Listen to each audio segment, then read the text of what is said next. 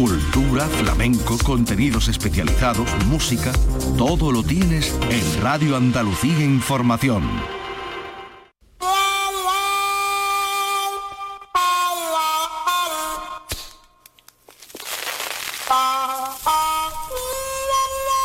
Aquí comienza el flexo de Paco Reyero.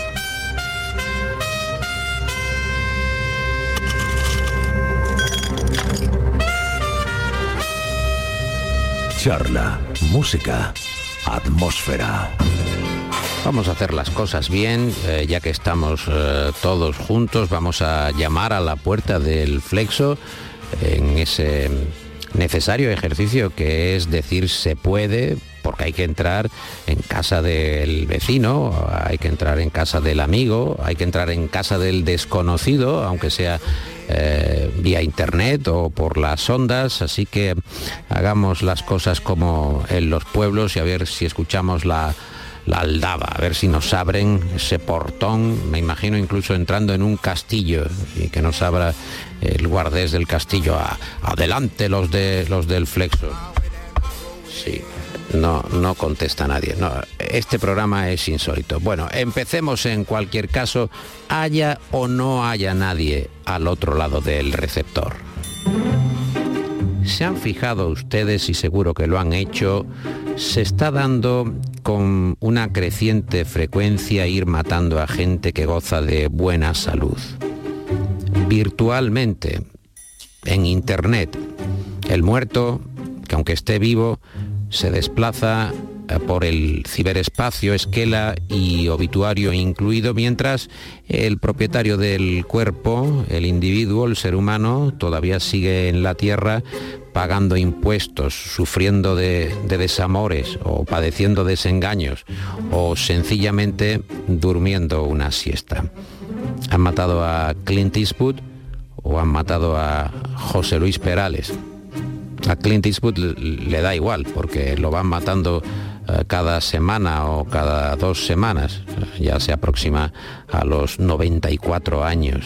Pero Perales eh, salió a desmentir eh, su muerte cuando disfrutaba de un fin de semana de relax en Londres. Levantó la mano y dijo, no, no, si yo estoy bien, todavía no, tengo que seguir cantando un velero llamado Libertad en fin, canciones de, su propio cancionero. Pero es una costumbre esta de ir matando a la gente que se va asentando en Internet donde, como saben, tiene espacio Dios, tiene espacio el diablo y especialmente tiene espacio una incansable caterva de ignorantes y malintencionados que si realmente pusieran sus esfuerzos al servicio del bien eh, y no en eh, enredar permanentemente, habrían acabado eh, con los agujeros negros. Bien enfocado el esfuerzo que hacen todos los que se dedican a demoler en Internet, seguro que la Tierra giraría al revés, de la fuerza que le ponen. Pero, como decimos, el ser humano tiene sus manías y por eso cuenta Fernando Sabater en su más reciente libro, que se llama Carne Gobernada y está publicado por Ariel, por cierto, donde habla de la vejez y de la decrepitud, que en el verano eh, del año pasado, en el verano de 2023, lo mataron en Internet. Y el titular que fue corriendo de una esquina a otra del ciberespacio era Última hora, fallece el filósofo y escritor Fernando Sabater a los 76 años. El poder de persuasión ayudada y ayudado por una sólida y generalizada ignorancia de Internet hizo que Sabater se tocara, se palpara, a ver si seguía aquí con nosotros o si realmente Internet eh, llevaba razón y, realmente estaba muerto. Eh, y entonces fue cuando pensó en el desmentido que el escritor estadounidense Mark Twain eh, escribió en circunstancias análogas a un periódico, cuando ese periódico de Estados Unidos, pero a comienzos del siglo XX, dio también por muerto a Mark Twain. Mark Twain escribió al diario y dijo, puedo asegurarles que esa noticia es altamente exagerada. Siglo XX, una dimensión dentro de la difusión de las noticias, de las eh, falsedades, de las mentiras, siglo XXI, un crecimiento exponencial de ese terreno abonado para el engaño. El engaño y también la falsedad generalizada. Después del sobresalto inicial, Fernando Sabater descubrió que las fake news también pueden dar buenas noticias cuando se confirma que estas son falsas y que además uno, aparentemente por lo menos, sigue vivo. Pero eh, del mismo modo, el filósofo advirtió que aquello que era falso hoy, eh, un día, y no muy lejano, acabaría siendo verdad, porque al cabo uno se va muriendo un poco cada día y en la quiniela hay un pronóstico fijo, es el uno, porque la muerte siempre juega en casa. Si alguna vez anuncian por internet mi propia y ficticia muerte, comprobaré que muchas de las personas que me acompañaron ya no están, que muchos de mis seres queridos hace tiempo que murieron, que muchos de mis paisajes desaparecieron tiempo A y que muchos de los bares donde me solazaba con mis amigos dejaron de existir tiempo atrás. Con esta presentación, lo mejor que se puede hacer es aprovechar cada minuto. Y especialmente ya que están aquí, escuchar el programa que con tanta delicadeza le hemos preparado en el flexo, en exclusiva, claro, para usted, que está vivo y coleando. ¿Te gustaría impartir cursos pero no sabes qué cursos? Curso intensivo para dar cursos durante el curso académico. Ofrecemos orientación y asesoramiento de los cursos. Acompañamiento y seguimiento garantizado de los cursos. Pero es que no sé de qué hablar. Da igual. Curso intensivo para dar cursos durante el curso académico. Con la primera matrícula te regalamos otra matrícula para el próximo curso.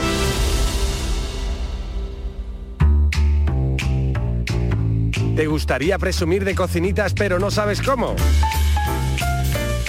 Curso de cebolla caramelizada y vinagre de Módena. Aprende a hacer cebolla caramelizada con vinagre de Módena y todos creerán que sabes cocinar. Y pongo un poco de queso y arriba cebolla caramelizada y vinagre de Módena. Oh, qué manos tienes para la cocina, cariño. Y a la salchicha encima un poco de cebolla caramelizada y vinagre de Módena. Mmm, papá, deberías ir a Masterchef. Curso de cebolla caramelizada y vinagre de Módena. No creo que el vinagre de Módena y la cebolla caramelizada le pegue a la pringa del pusero, Maribel. Curso de cebolla caramelizada y vinagre de Módena.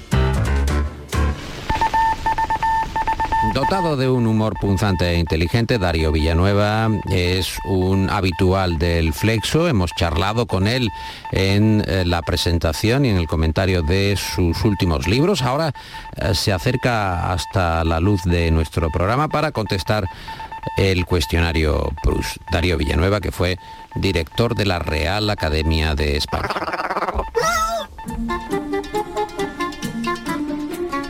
Señor Darío Villanueva, ¿cuál es su gran miedo?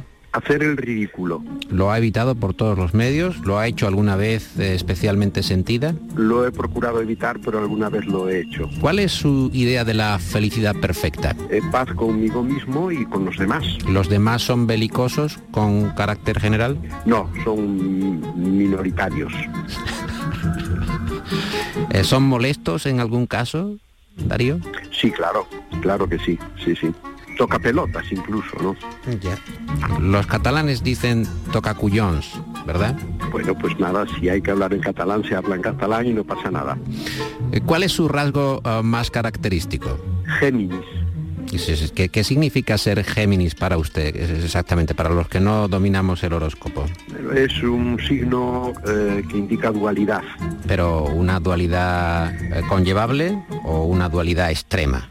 Es conllevable y yo además no, eh, no me siento incómodo con ella, creo que tiene sus ventajas, probablemente también tiene algunos inconvenientes. Hablando de, inconvenientes o incomodidades, ¿cuál es el rasgo que más le desagrada de, sí mismo? Eh, mala memoria. ¿Ha ido creciendo con el paso del tiempo o...? Sí, claro, claro, claro. Eh, eh, yo ya tengo 73 años, pero en fin, no es algo que me haya llegado con la vejez, sino que es algo que venía de atrás. Ahora la industria farmacéutica nos, nos promete también tener buena memoria nos venden píldoras para la, buena memoria y muchos medicamentos. Acuérdese usted, no se preocupe, qué mala memoria, no, lo podemos evitar. Sí, me, incluso me dieron el nombre de alguno de esos medicamentos, pero lo he olvidado, no, Hace bien, no se fíe. ¿Cuál es su mayor extravagancia? Vestir guayaberas. Ah, ¿Tiene un buen ropero de guayaberas? Mm, eh, seguro que no puede competir con el de otros, pero en fin, eh, eh, no me quejo. ¿Le gusta la guayabera colorista? Mm, guayabera rosa, guayabera celeste, incluso algún verde limón. Sí, me gusta, sí, sí, claro, claro. Eh, si no, eh, las de color eh, blanco crudo, como se dice ahora, o pues si todas son iguales, son un poco monótonas. La ventaja de la guayabera es el diferente colorido, ¿no? Mm, el colorido, el cromatismo. ¿Cuál es su estado de ánimo actual? avergonzado por la humillación de la democracia española ante el independentismo. ¿Y cuál considera que es la, virtud más sobrevalorada? Eh, la fama.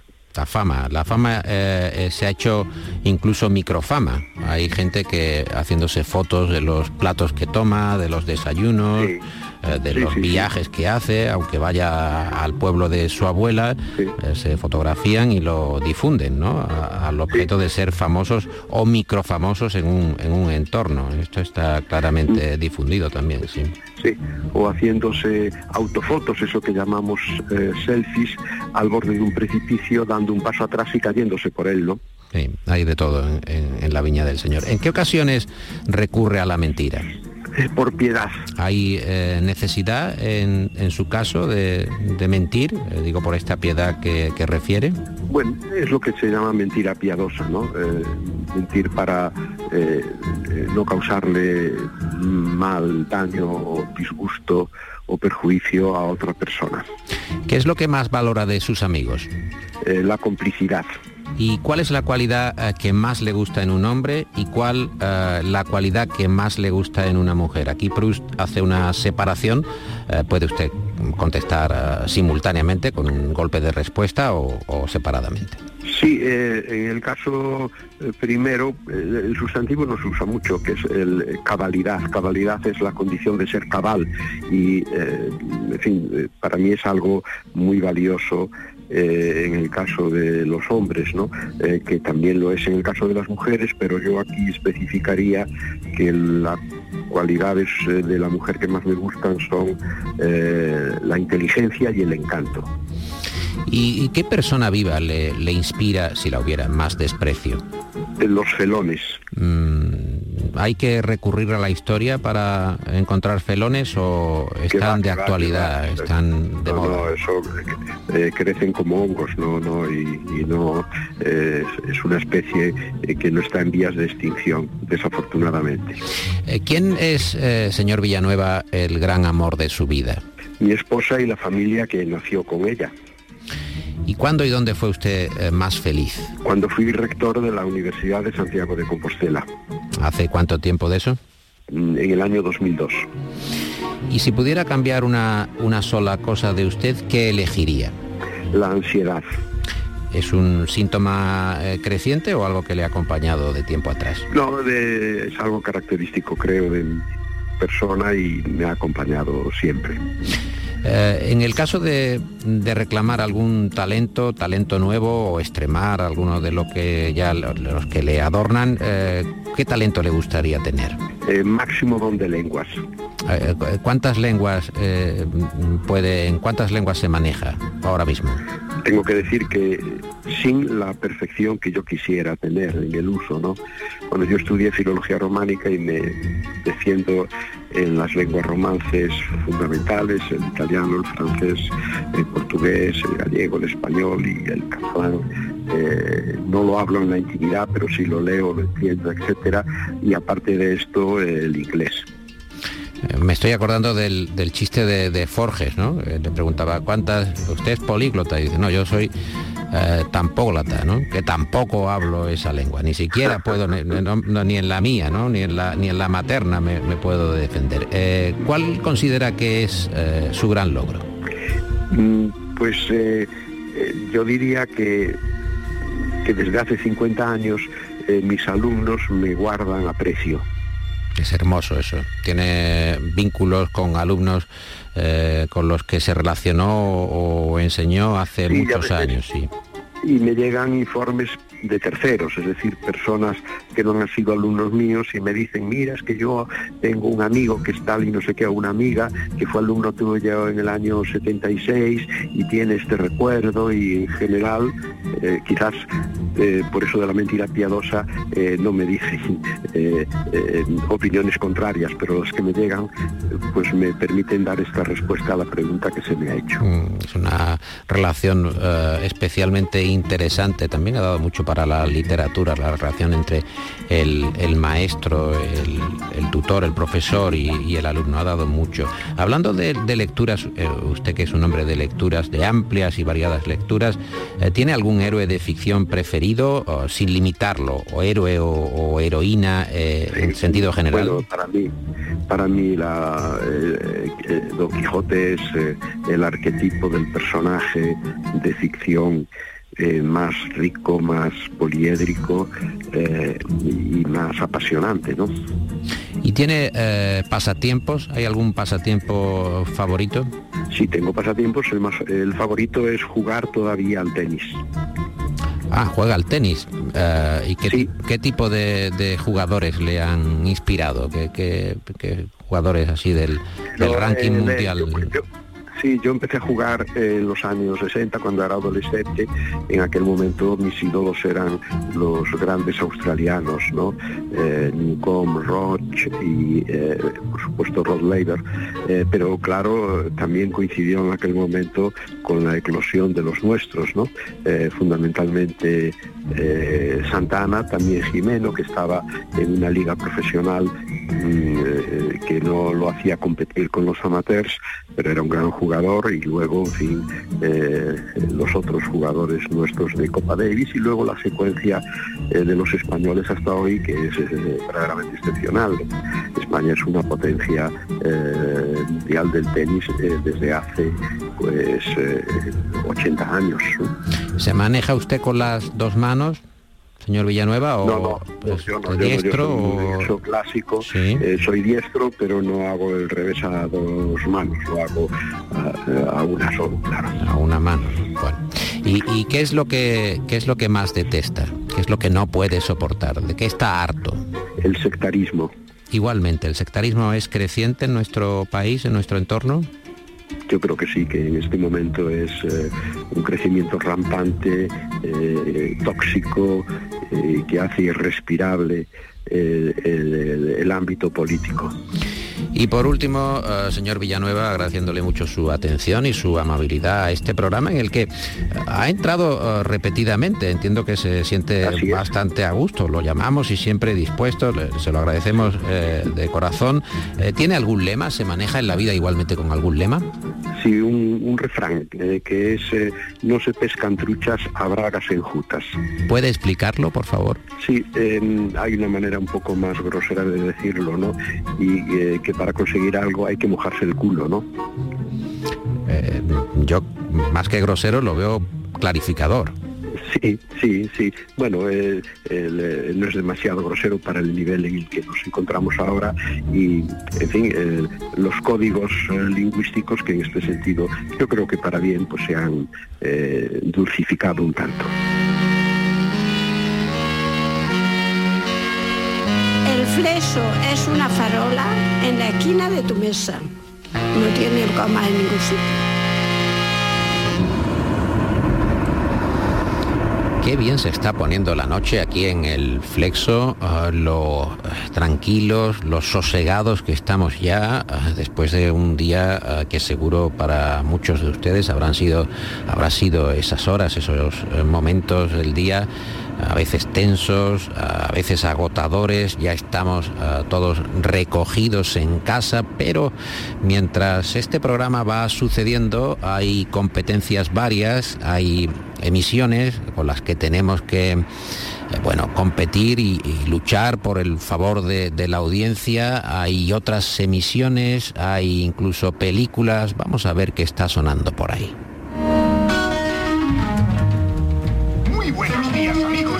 colorida calle Bill, la cuna del blues en Memphis, Tennessee, donde se mezclan bellezas de color ropa heredada o trajes hechos a medida, así como hombres honestos y hábiles carteristas, y donde las tiendas no cierran hasta que a alguien le quitan la vida.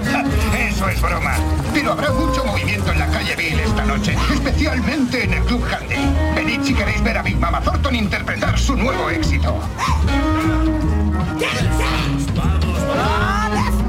competir con un club. Caramba.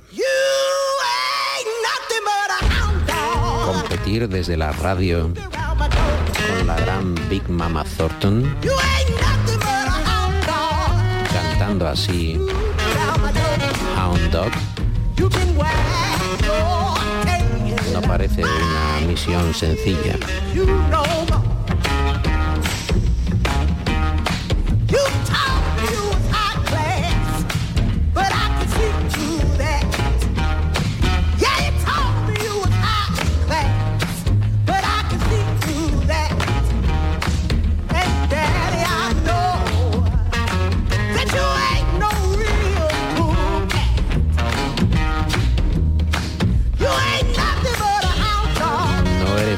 Un perro de presa.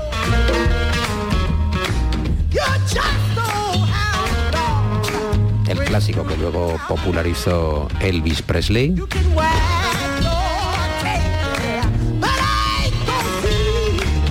Tomado de su película biográfica.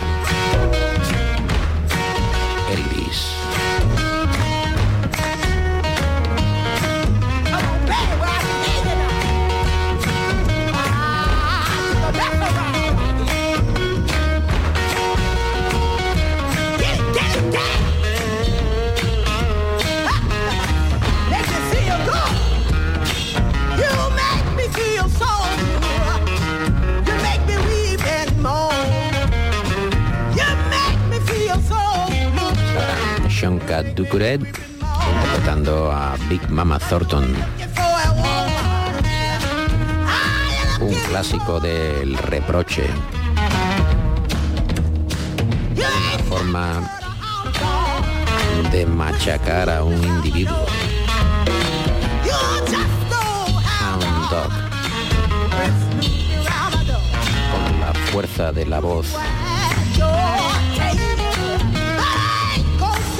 la clase cantando de la negritud. El flezo es reflexión sin agujeta. Anda. Aquí se compra la caña de loma.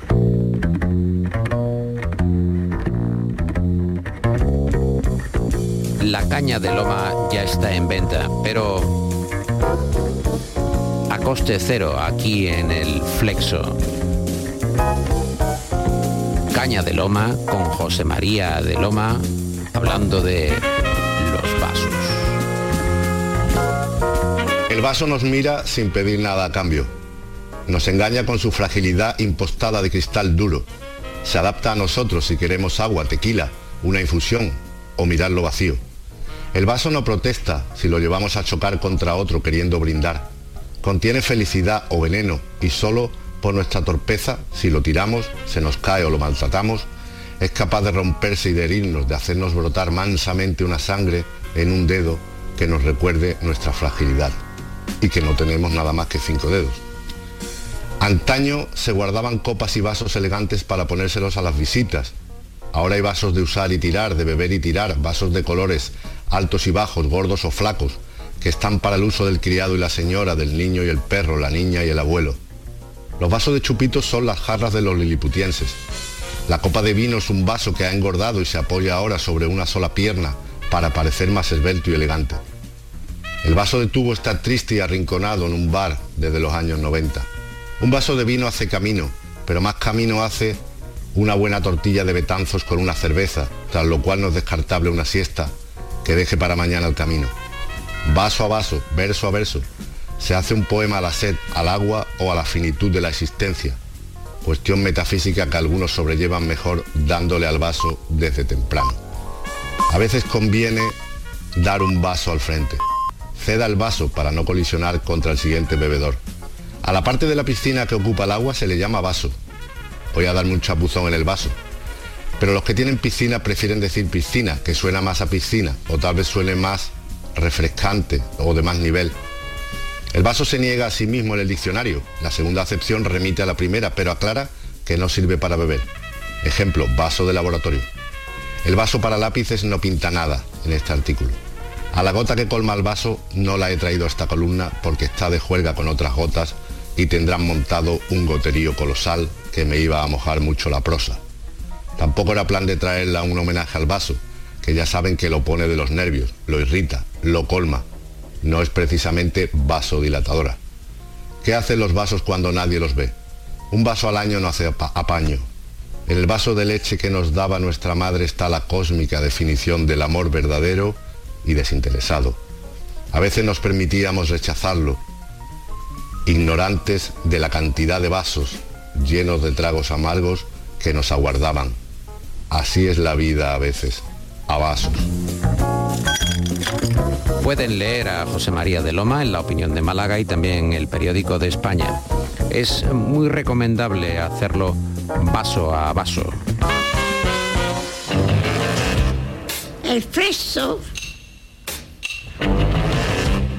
abre caminos nuevos bajo las estrellas.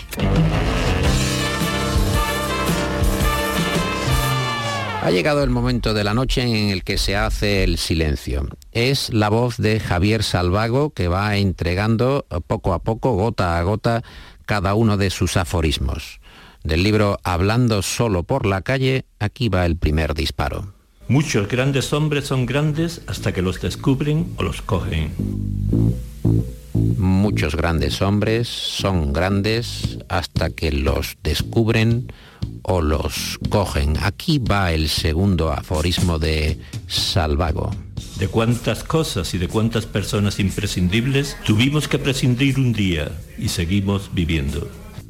El segundo aforismo de Salvago y no hay dos y tres en la noche del flexo.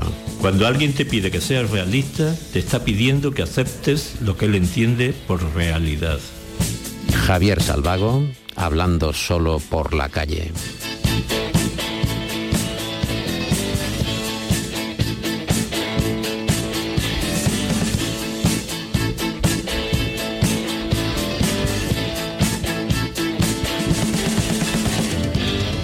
Can't seem to face up to the facts.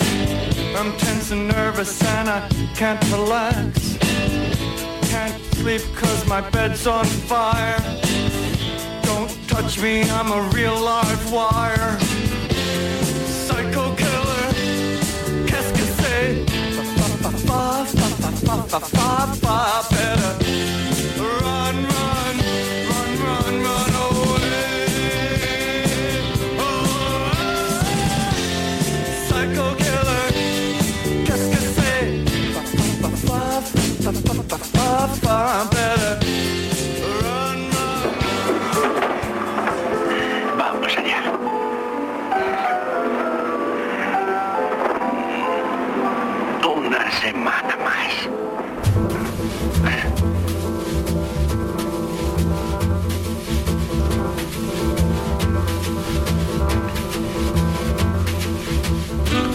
Siempre es bueno preguntarse cómo se sobrevive en entornos donde el ego y la envidia, que vienen a ser lo mismo, son la divisa y el puñal de cambio. ¿Cómo se sobrevive camino de la cumbre o del trepaje entre tantos intereses y tanto egoísmo? Edith Head, que fue una, o si no, la mejor de las diseñadoras de vestuario del cine, trabajó en Hollywood durante 60 años, seis décadas, vistió a los intérpretes de más de mil películas, fue nominada a 45 premios de la Academia, de los cuales ganó 8, 8 premios. ¿Cómo se puede tener tal acumulación de galardones. Edith se convirtió en un icono, en un icono de la moda por derecho propio, reconocible al instante. Ustedes la habrán visto y la pueden ver eh, con solo poner su nombre en internet y es muy característica por su flequillo corto, sus trajes de mm, dos piezas, siempre eh, de un color monocromáticos y eh, por sus gafas oscuras que llevaba siempre consigo, tanto en interiores como en exteriores. Heath eh, empezó a trabajar en los estudios de la Paramount en 1938, se hizo cargo del departamento de vestuario y subiendo peldaño a peldaño, discreta pero sostenida e implacablemente, eh, no hubo champán ni ninguna celebración cuando comenzó a ser la jefa.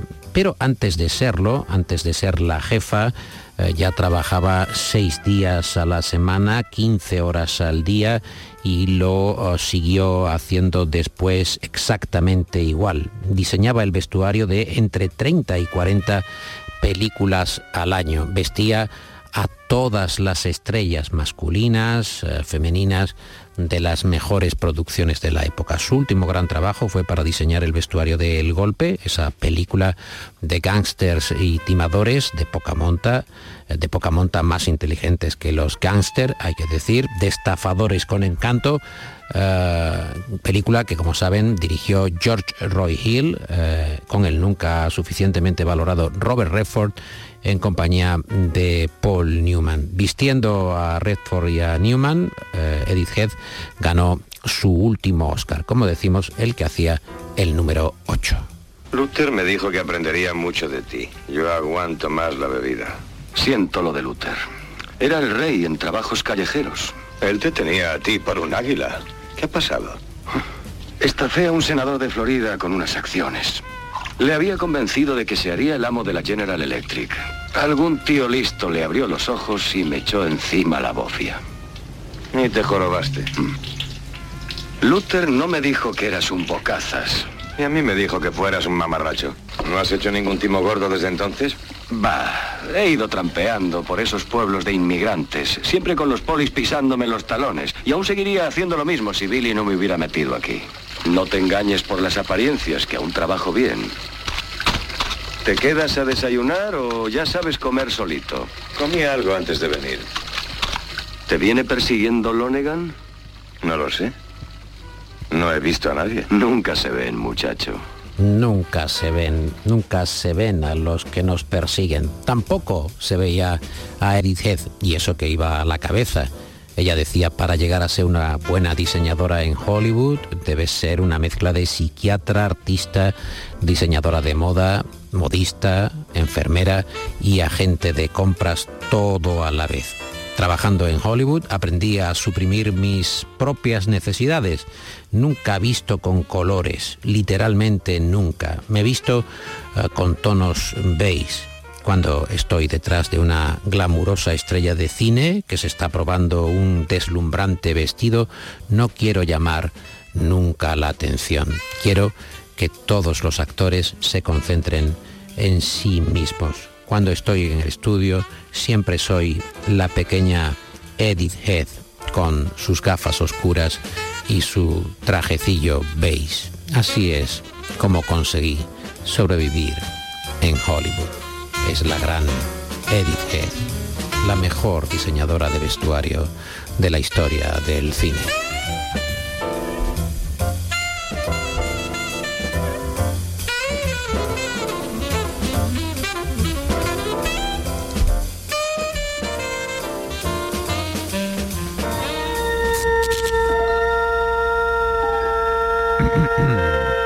Space, the final frontier. Arriba las manos.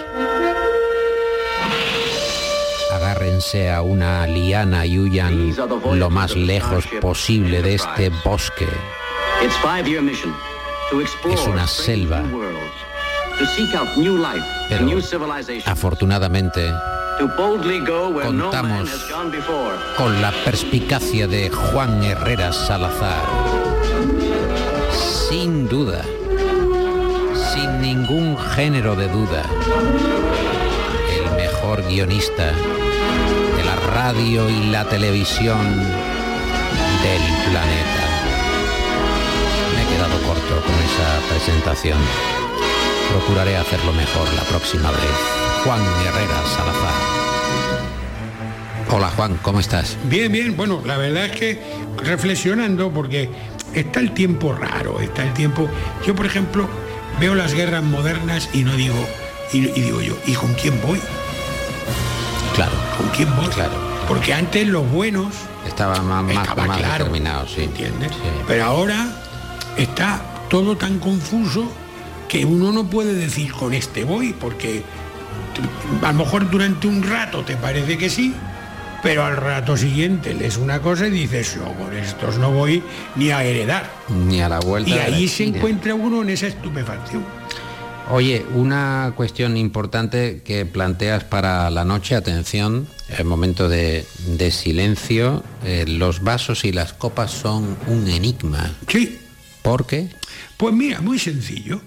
Resulta que una casa normal ahora puede tener 70 metros, 60 metros, más grandes ya eh, es complicado, más pequeños sí, 40 metros. En esos 40 metros una persona normal tendrá un mueblecito donde acumule los vasos. ¿Cuál es el problema?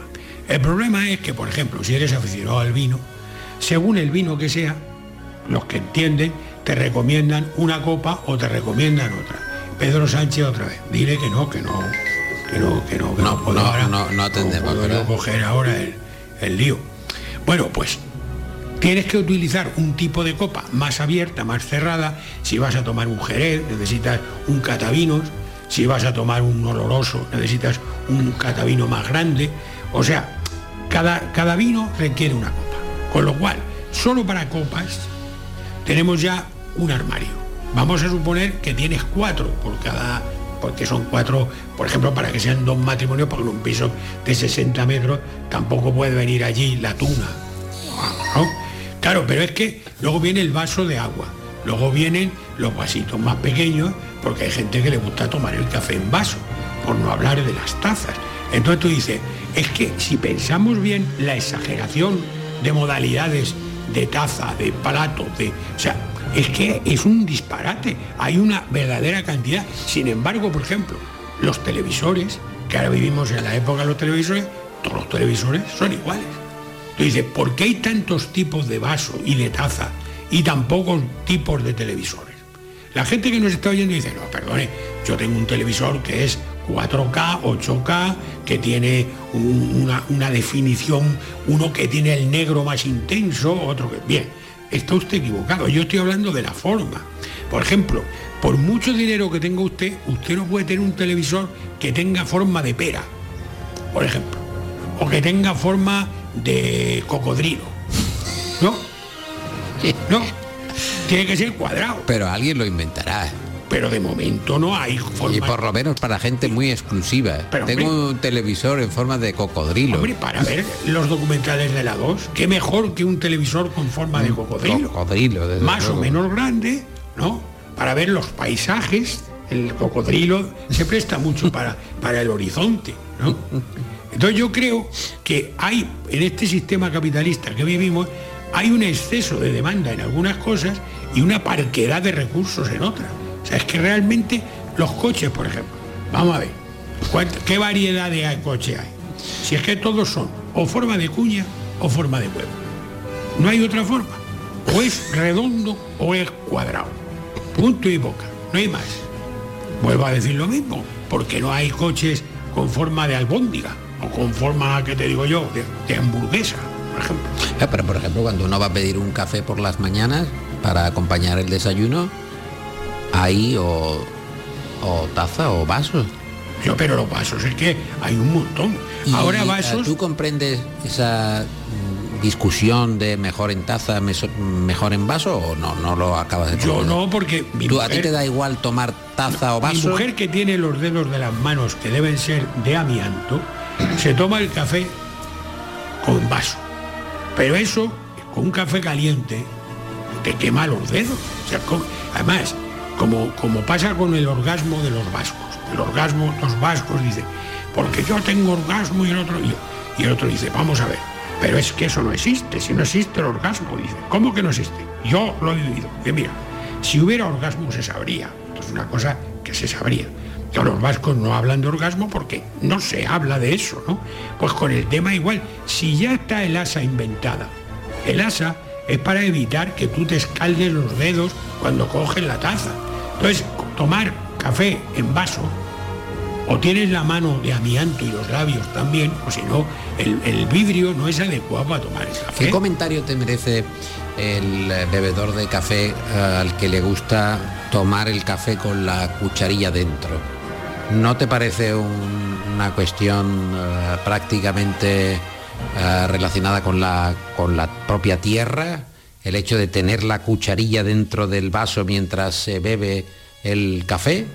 Yo creo ¿A que- qué se puede deber eso? Lo habrás eh, No, observado, de, ¿no? debe ser cosa de familia, yo creo.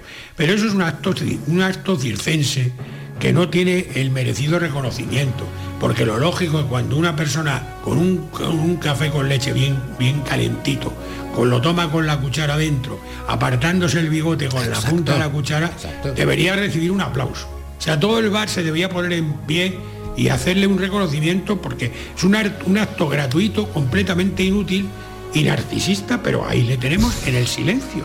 No hacen, la gente no se da cuenta de que está ante un artista. Sí, a mí me parece que no se ha tomado en consideración, en la suficiente consideración, el hecho de que la bebida caliente, además, se beba con la cuchara dentro. Es que la- No, yo la tengo cuchara- muchos eh, familiares en mi entorno que lo saben hacer y, e incluso No, no, no, entrarían en competición. Yo no entro en eso como una, yo lo, lo considero un acto de valor, porque si el café está suficientemente caliente, la cuchara, porque los metales transmiten el calor muy bien, la cuchara se pone caliente también, con lo cual a la hora de arrimártela a la cara, pues es una situación de riesgo. ¿Hay algún amigo conocido que tenga ah, un ejército de, de vasos especialmente Sí, sí. numeroso? Es Sí. más, en las casas normalmente, como los vasos van falleciendo. Pues resulta que tienes uno que tiene la base gorda, que para levantarlo Esa tienes que hacer sí, pesas. de Hay otro que, por ejemplo, tiene un pajarito. Hay otro que tiene asa. Hay otro que tiene la boca un poco como más grande que lo que es en la parte regalos, souvenirs, Claro, por como si fuera ejemplo, una que especie de reposavelas, ¿no?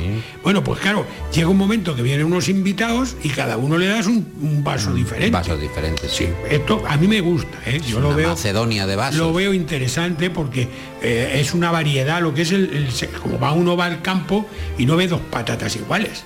Y, y lo, lo que ha ido evolucionando el, el tamaño del propio vaso, ah, por ejemplo, de la caña ahora al, al tubo o al cortado que se llama, ¿a qué crees que se debe? ¿Por qué ahora tomamos la cerveza ya no en caña, sino como a la mitad de- del, del vaso gordo, del vaso Yo- más generoso? Yo ¿Eso creo ¿A que qué eso se debe? Yo creo que eso son modas, es lo que estamos hablando. La industria de, de la fabricación de vasos necesita novedad. Y entonces, un día me dijo Enrique San Francisco, mira, gordo, llamaba así. Eso sabía. Mira, gordo. Sí. La caña hay que tomarla en vaso pequeño. El vaso tiene que ser pequeño, porque él me hablaba de la teoría de, de- de la presión que tiene que tener el serpentín. El serpentín. Cuando decía, cuando decía él serpentín, Se iluminaba. se le iluminaba el ojo. Se iluminaba. Hay que llegar a la hora donde el serpentín ya haya los hecho serpentines. Aquí te- tenemos la mejor cerveza porque aquí limpian con mucha frecuencia el serpentín. Sí, el sí. serpentín es algo enigmático. Sí, que es el Pues, serpentín? para, para Enrique San Francisco, el serpentín era el secreto mejor guardado de los bares. Y él tenía un mapa hecho donde los bares tenían el serpentín a punto a las 11, a las 10 y media, y no exagero, estoy diciendo la verdad. Cualquiera que lo conociera sabe que él tenía que ser en ese vasito, que a veces lo llevaba él, el vaso. Porque él decía que en otro vaso no tenía la cerveza el mismo sabor. Tenía que ser en ese vaso que llamaban de caña antiguo, que es un vaso pequeño, ¿eh? no, muy, no muy ancho, más bien estrecho, y no muy alto, y este él decía que la cerveza se debía tomar así. Vamos, estuvo a punto de hablar con Pedro Sánchez para decirle que lo impusiera como obligación. Acabo de descubrir que has venido al estudio con tu perro turrón. Claro, es que... Es que es tan minúsculo que hasta ahora no ha aparecido. Pues es que, ¿Dónde está? ¿Dónde lo metes? Como en una bolsita, ahora lo has soltado. Duerme debajo de mi almohada. Lo tengo debajo de la almohada y allí así le tengo controlado. Porque como por la noche es tan pequeño, puedo pisarle. Puede mm, Si pesar me levanto a, a hacer Turrón. mis necesidades, pues tengo que tener el, el turrón controlado. Después de la Navidad, eh, el perro turrón eh, ha pesado, puede pesar... Kilo y medio. en- sí, no, más de dos kilos. Eh, Es de una esbeltez, de una Este ligereza... Perro, este perro y los bebés nacen con un defecto. Y es que no tienen en la espalda un asa. Como por ejemplo tienen las tazas. Pues sí, cabe perfectamente en una carpeta. Claro. O en una bolsita. Hombre, claro, es que de esa manera tú el perro lo puedes llevar en secreto a Donde quieras, ¿no? Si me acabo de dar cuenta que está en el estudio y demás, como no hace, no hace ruido, entiendo que cuando ladra es como el león de la sabana, Sí, ¿no? sí, ten cuidado con él, que ladrando ha habido infartos, ¿eh? Porque este perro abre la boca y toda la parte de abajo es como un, como un avión de transporte de tropas. Tiene toda la parte de abajo es mandíbula. ¿Te quieres despedir? Hombre, claro. Pero hombre, ¿cómo que te quieres despedir? Sí, Yo hombre, pensé que yo, creo íbamos que, a... yo creo que después de haber hablado de los vasos y después de haber hablado de Enrique San Francisco, que vamos a añadir más. Yo creo que hemos llegado al clímax. Uh, bien, ¿te parece que pongamos eh, algo de música para la despedida o lo hacemos hoy a capela? Lo hacemos con un poquito de música. ¿Música? Vamos a poner, por ejemplo, los Rolling Stones. Rolling Stones. Sí. Esperando a un amigo. Waiting for a friend. Ahí lo llevo. Sí, hombre, vamos a escuchar Waiting on a Friend, hablando de Enrique San Francisco, esperando a un amigo, es lo que hay que hacer. al que tenía un vídeo muy popular porque eh, salía Estaban vídeo- esperando. eh, estaban esperando En una escalera. en una escalera de una calle, una calle londinense, y allí antes de entrar a un bar a tomarse unas cuantas eh, cervezas. Y es que está todo perfectamente hilvanado. Es una canción preciosa, Waiting on a Friend. Adelante, Juan. Es lo que une a un heavy metalero con Enrique San Francisco.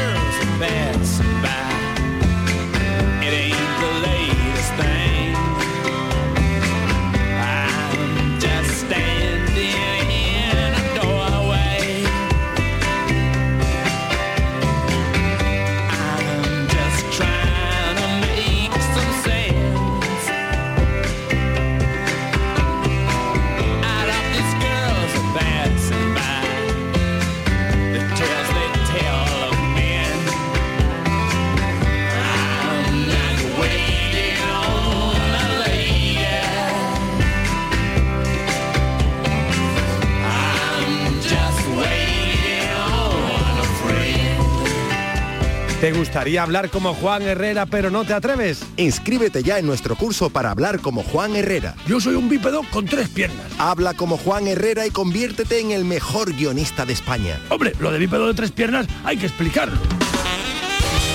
El flexo de Paco Reyero.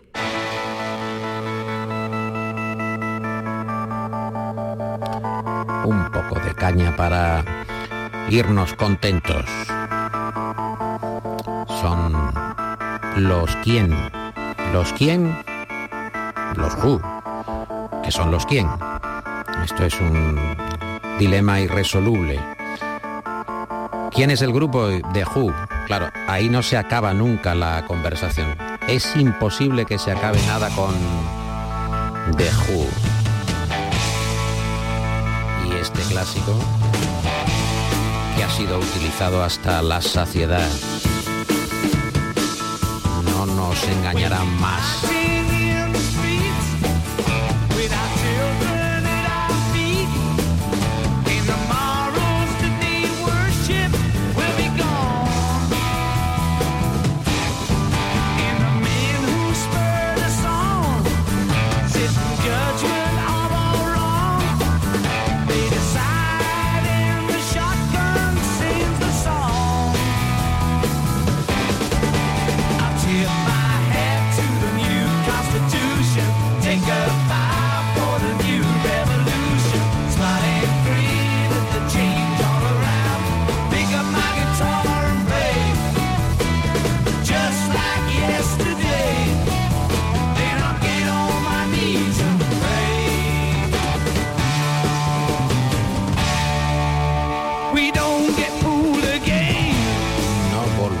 A ser engañados.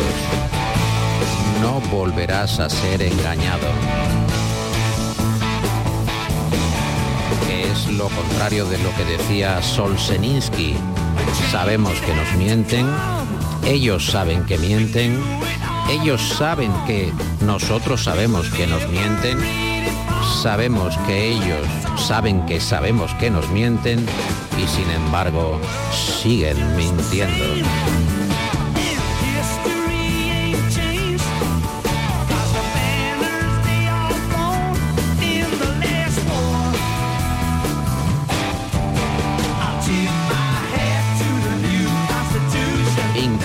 Sombrero ante una nueva constitución, haré una reverencia a la revolución, voy a coger mi guitarra y tocar, igual que ayer, voy a arrodillarme y voy a rezar. No nos van a engañar de nuevo.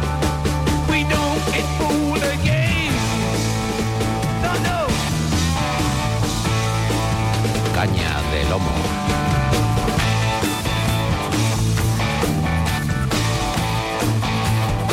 Estamos en ese momento crítico. Se acaba el programa. No podemos estar, como decimos habitualmente, contra la realidad. La radio en España comenzó en el año 1924 y hasta ahora todos los programas se han acabado. Hubo una locutora que en Radio España de Madrid intentó no acabar el programa y le dio un síncope. No podemos exponer nuestra salud al logro. Tenemos unas limitaciones pese a nuestra pasión radiofónica.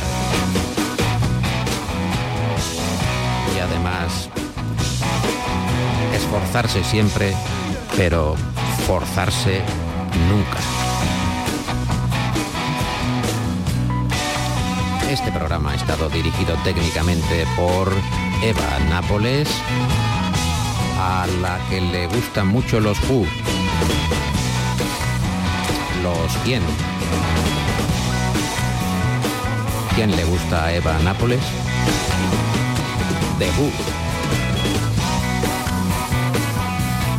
Yo soy Paco Reyero.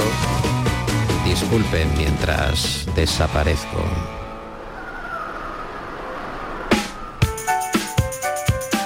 El Flexo es un programa escrito y presentado por Paco Reyero para las noches de radio en Andalucía. Las cuñas de publicidad son obra de la agencia Genaro y Asociados. Más que una agencia, una banda integrada por los hermanos Genaro y David Gallardo, Pepe Rosales y Salva Gutiérrez. Yo soy la voz del Flexo. Voz natural, voz humana, voz que acaricia, nada que ver con las voces recreadas por inteligencia artificial. Y les doy a todos ustedes las buenas noches, con el deseo de verles por aquí mañana a la medianoche. El Flexo, de lunes a jueves en la medianoche en Radio Andalucía Información.